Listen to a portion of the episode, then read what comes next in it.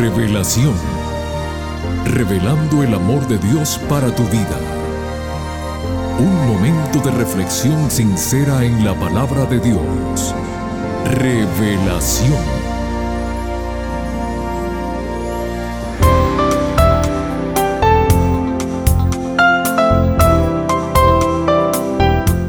Querida familia del programa Revelación, muy bienvenidos.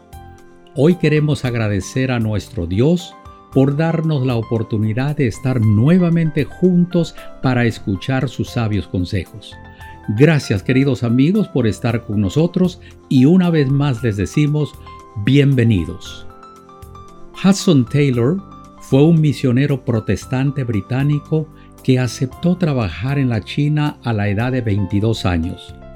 Luego de 51 largos años, murió y fue enterrado en el país que aprendió a amar. Este gran misionero cristiano nos dejó la siguiente reflexión que dice así, no son los grandes hombres los que transforman el mundo, sino los débiles y pequeños en las manos de un Dios grande. El apóstol Pablo nos dice en su carta a los Corintios lo siguiente, Hermanos, deben darse cuenta de que Dios los ha llamado a pesar de que pocos de ustedes son sabios según los criterios humanos y pocos de ustedes son gente con autoridad o perteneciente a familias importantes. Y es que para avergonzar a los sabios, Dios ha escogido a los que el mundo tiene por tontos y para avergonzar a los fuertes ha escogido a los que el mundo tiene por débiles. Primera de Corintios 1, 26 y 27, versión Dios habla hoy. Con estos pensamientos voy a dejar el tiempo que sigue al pastor Homero Salazar, quien está iniciando una nueva serie bajo el título Para toda la vida. Su primer tema es Etapas en el desarrollo de la pareja. Pero antes, escuchemos la siguiente melodía musical.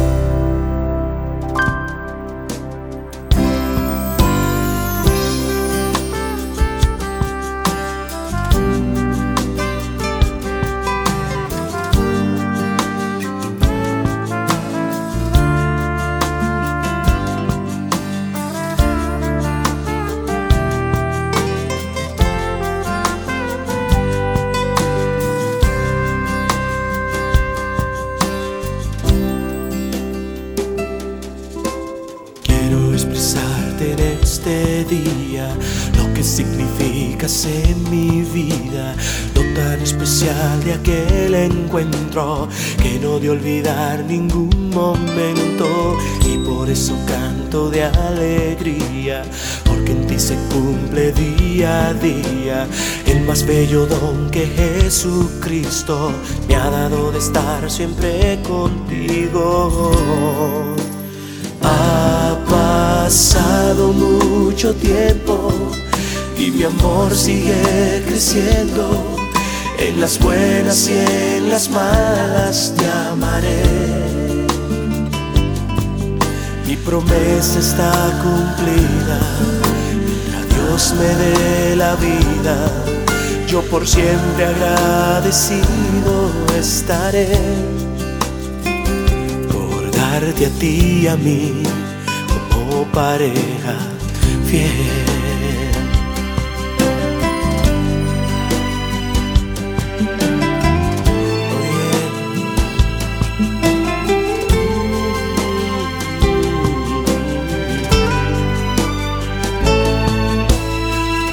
Hasta ahora hemos visto pálidamente el don divino, todo el plan de amor que tuvo Cristo, mucho antes de tú y yo nacer, un poquito más y Él vendrá, su promesa pronto Él cumplirá, nuestros sueños se realizarán, tú y yo unidos por la eternidad.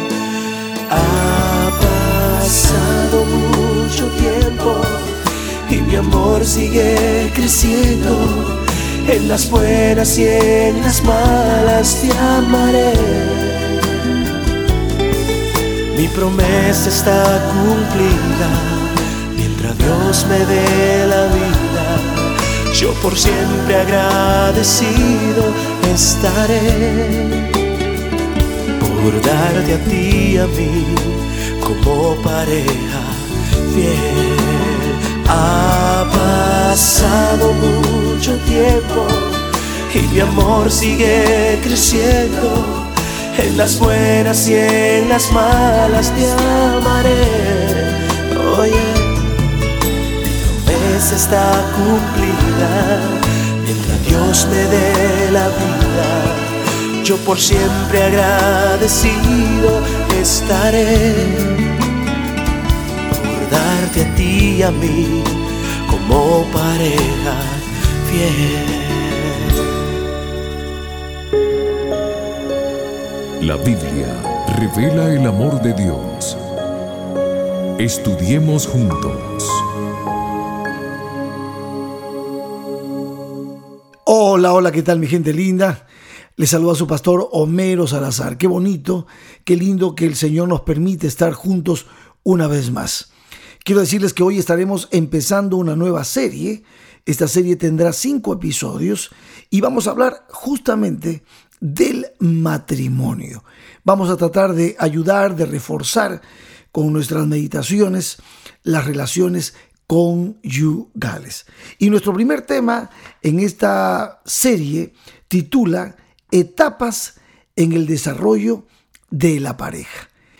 Y mi objetivo hoy es compartirles a ustedes por lo menos las siete etapas en el desarrollo de la pareja. Vamos a empezar entonces con un texto bíblico. Vamos a recordar Efesios el capítulo 5, los versos 21 al 25.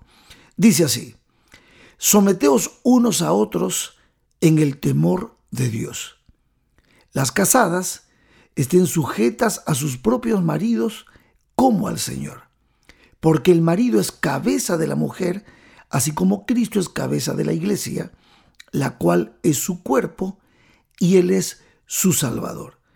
Así que como la iglesia está sujeta a Cristo, así también las casadas lo estén a sus maridos en todo. Maridos, dice el verso 25, amad a vuestras mujeres, así como Cristo amó a la iglesia y se entregó a sí mismo por ella. Ya entonces con este verso 25 nos damos cuenta de que la sujeción de la cual está hablando el apóstol San Pablo en Efesios es la sujeción del amor, es el amor mutuo. Un hombre y una mujer se enamoran, un hombre y una mujer deciden noviar, un hombre y una mujer deciden casarse, formar un hogar y ser felices. Pero saben una cosa, toda relación humana atraviesa por un proceso y la relación conyugal no es la excepción.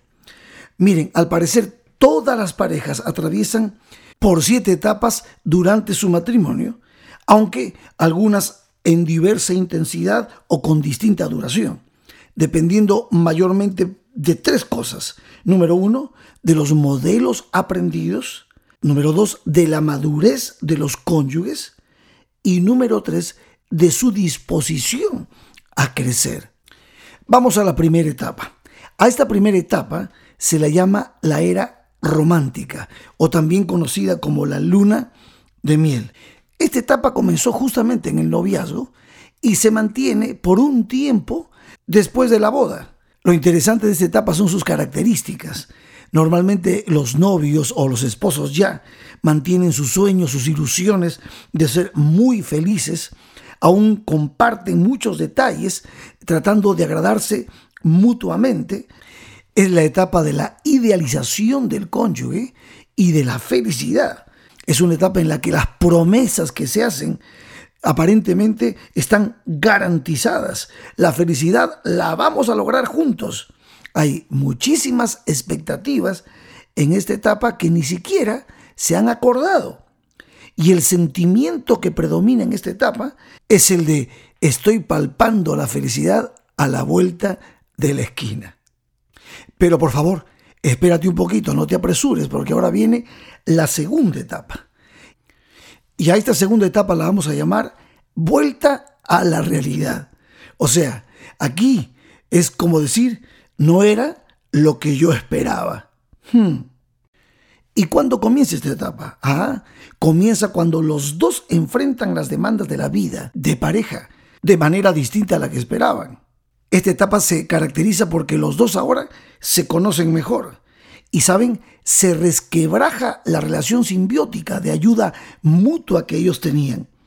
Se acumulan también los sentimientos de frustración en la esperanza de que las cosas vuelvan a ser como antes.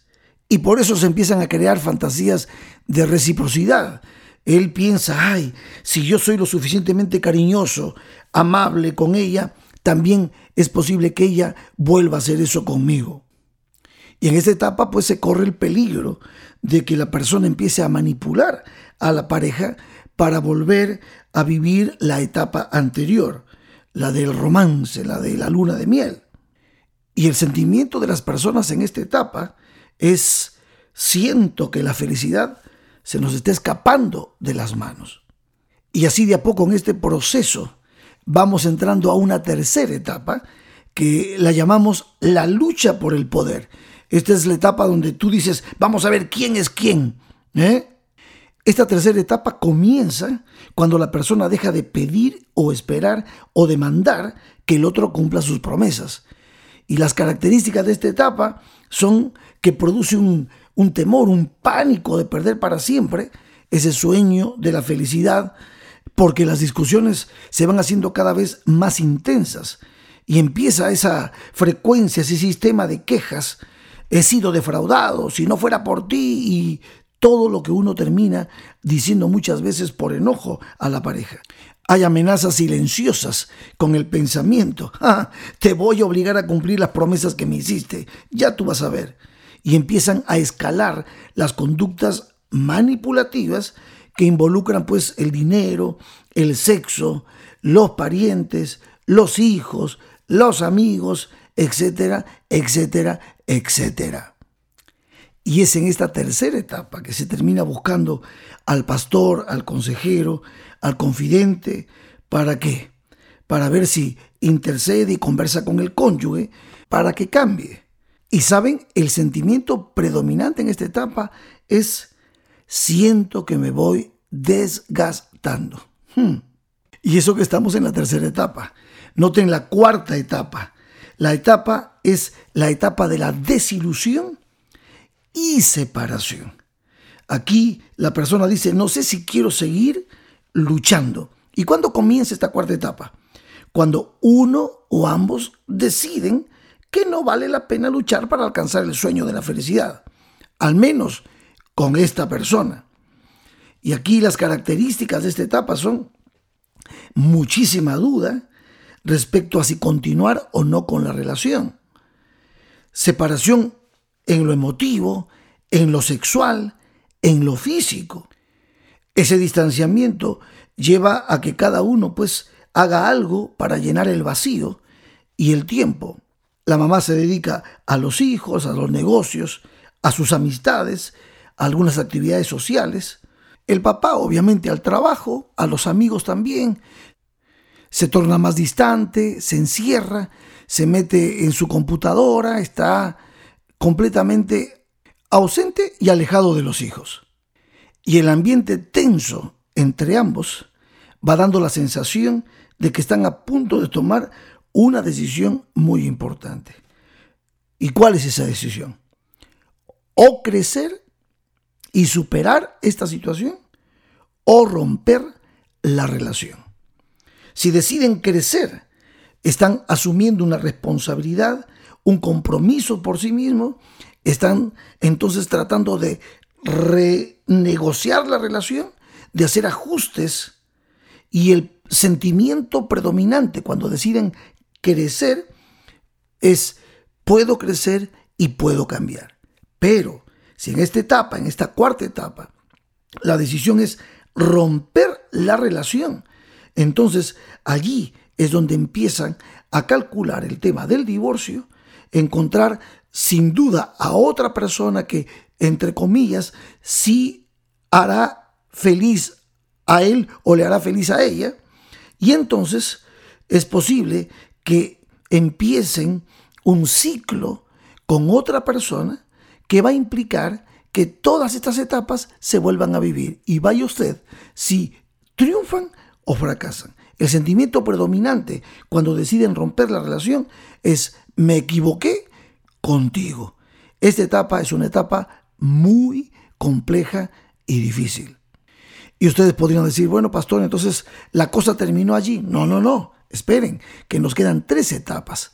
Porque cuando llegue el momento más difícil, cuando parece que la cosa no va a funcionar, la persona puede, si tomó la decisión de crecer y no romper la relación, puede pasar a las siguientes etapas, que son etapas de triunfo y de victoria. Mira, esta es la quinta etapa, la etapa de la transformación y el crecimiento.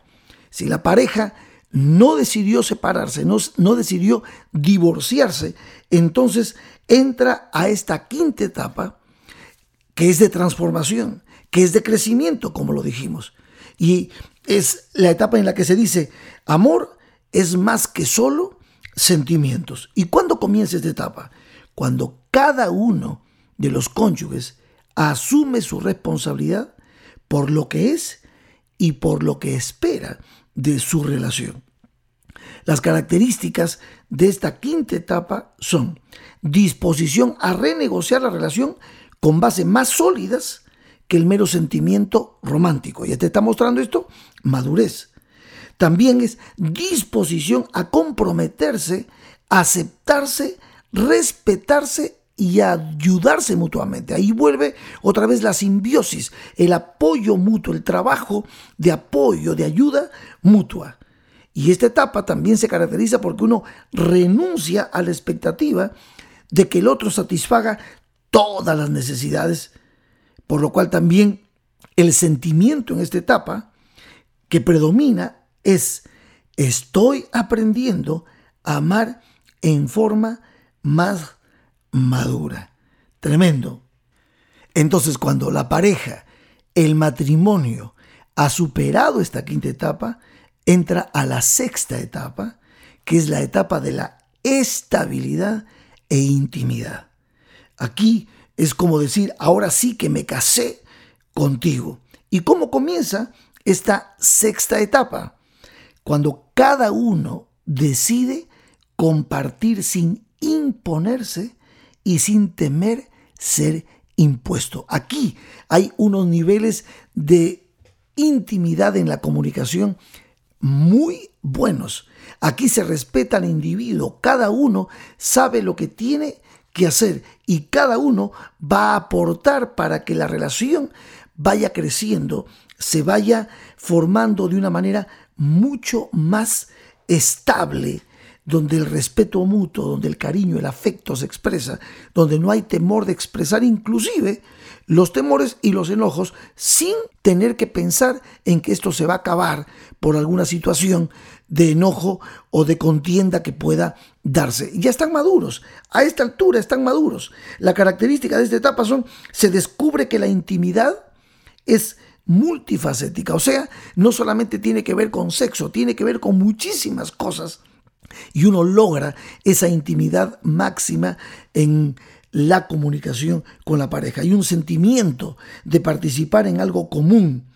Como pareja se van buscando nuevos amigos, nuevos pasatiempos, nuevos intereses mutuos. Y saben, el sentimiento profundo aquí en esta sexta etapa es estamos creciendo, nos estamos realizando. Y así, sin querer queriendo, se va llegando a la séptima y última etapa. A esta etapa se la llama la etapa de la generatividad. ¿Qué es la generatividad? De acuerdo con la teoría del desarrollo de Eric Erickson, la generatividad es el reto al que la persona se enfrenta en la mediana edad. Se define como el interés por guiar y asegurar el bienestar de las siguientes generaciones y en último término por dejar un legado que nos sobreviva. En otras palabras, es la etapa en la que nos damos a los demás. Y aquí esta etapa comienza cuando la pareja ya no está absorta en su propia relación y siente que se puede dar a los demás sin descuidar su relación de pareja. La característica, como lo dijimos, de esta etapa entonces es trabajar juntos por las nuevas generaciones, por la comunidad, por la iglesia, por el reino de Dios cuando somos cristianos. Y el sentimiento predominante en esta última etapa es no estamos viviendo en vano. Tenemos una razón, tenemos un propósito en nuestra vida y hemos descubierto en nuestra relación con Dios, en los valores que hemos aprendido para el matrimonio, que podemos ser útiles y que podemos ser eficaces en aquello que podemos hacer.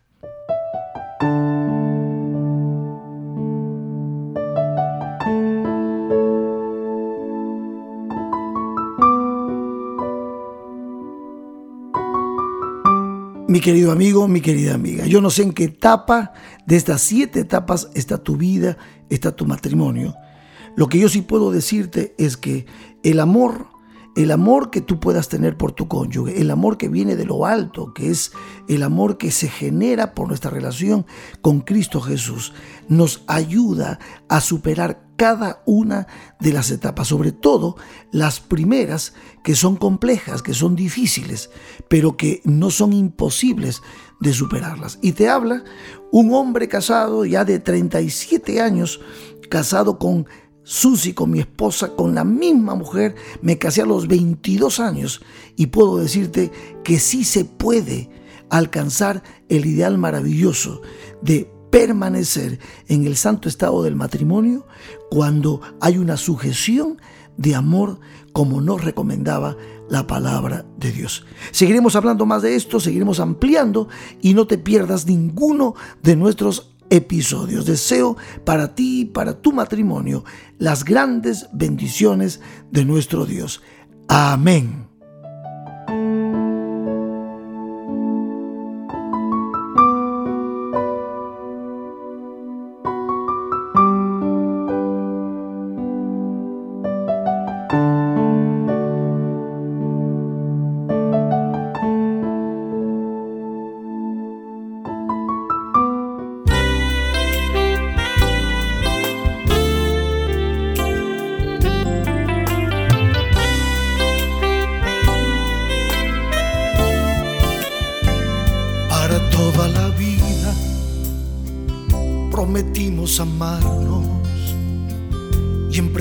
De Dios prometimos cuidarnos para toda la vida.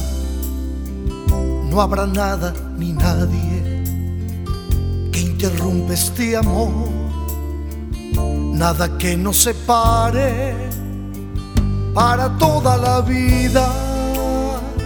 Prometimos tú y yo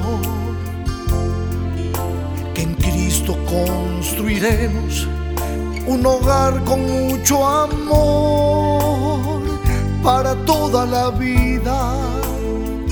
Prometimos tú y yo que en Cristo construiremos un hogar con mucho amor.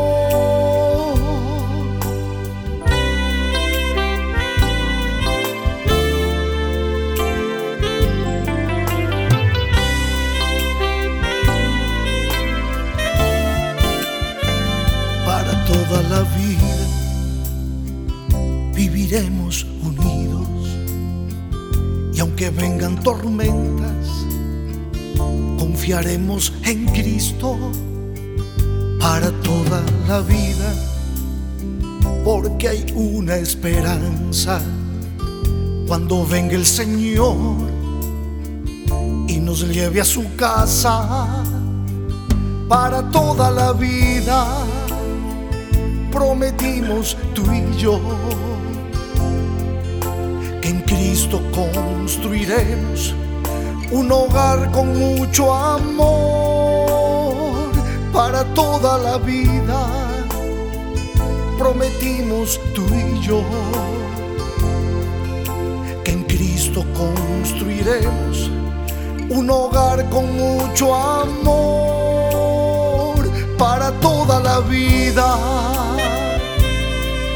Amor para toda la vida. Amor para toda la vida.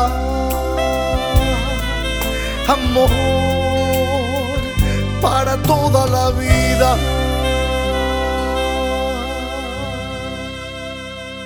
Amigos queridos, para la próxima semana tendremos un programa del todo especial. Como es tradición, el segundo domingo de mayo se celebra el Día de las Madres. Por favor, no vengan solos, inviten a su querida madre y a toda la familia. El tema que nos trae el pastor Salazar lleva como título El uso creativo del conflicto. Aquí los esperamos, no falten.